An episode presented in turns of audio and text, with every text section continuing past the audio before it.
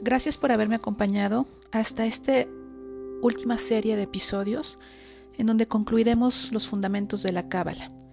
Y bueno, en este cierre lo que me gustaría platicarles es acerca de pues la conclusión o por qué llegamos hasta acá.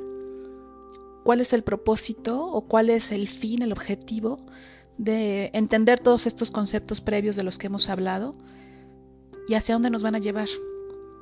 Tenemos que hablar sobre la película más completa, una película más amplia, sobre el propósito por el que hemos venido a esta vida.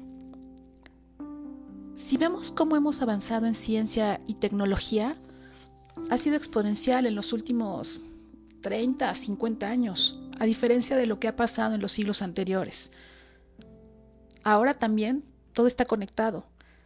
Desafortunadamente la crisis, la economía nos afecta a todos. Todos estamos interconectados. Esto ejemplifica que somos uno, una sola vasija.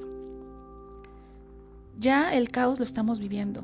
Desafortunadamente, ya hoy hay un gran caos, una gran negatividad, pues como el cáncer, las enfermedades que estamos viviendo, el coronavirus y tantas guerras, tanto, tanto odio.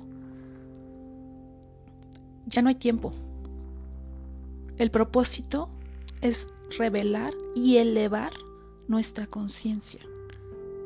Los tiempos en los que estamos viviendo se llaman tiempos de revelación, porque están explicando los por qué de lo que está sucediendo. Por eso es todo el caos. Y la causa y el efecto son mucho más rápidos que anteriormente. Se perciben mucho más rápido, mucho más inmediatos.